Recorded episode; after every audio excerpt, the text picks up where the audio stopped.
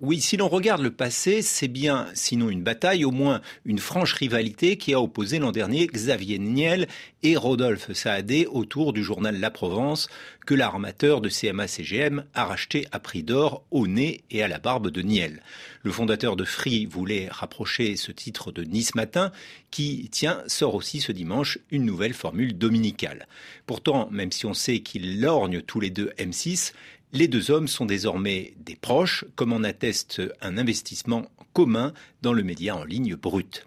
De son côté, la création de la tribune dimanche a été annoncée début août, sitôt après l'acquisition de la tribune par CMA-CGM et en pleine grève au journal du dimanche contre l'arrivée d'un nouveau directeur de la rédaction, Geoffroy Lejeune, connu pour ses sympathies d'extrême droite.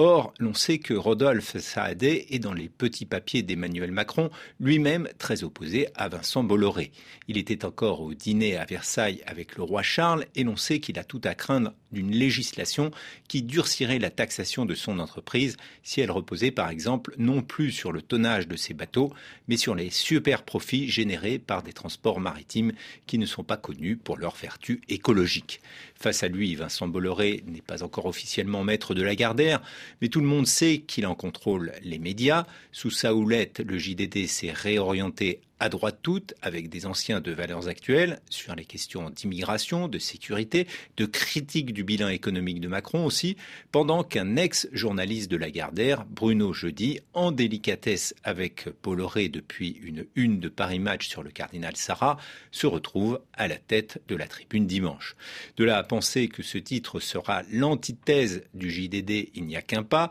mais son directeur Jean-Christophe Tortora passe son temps à préciser que le projet est très ancien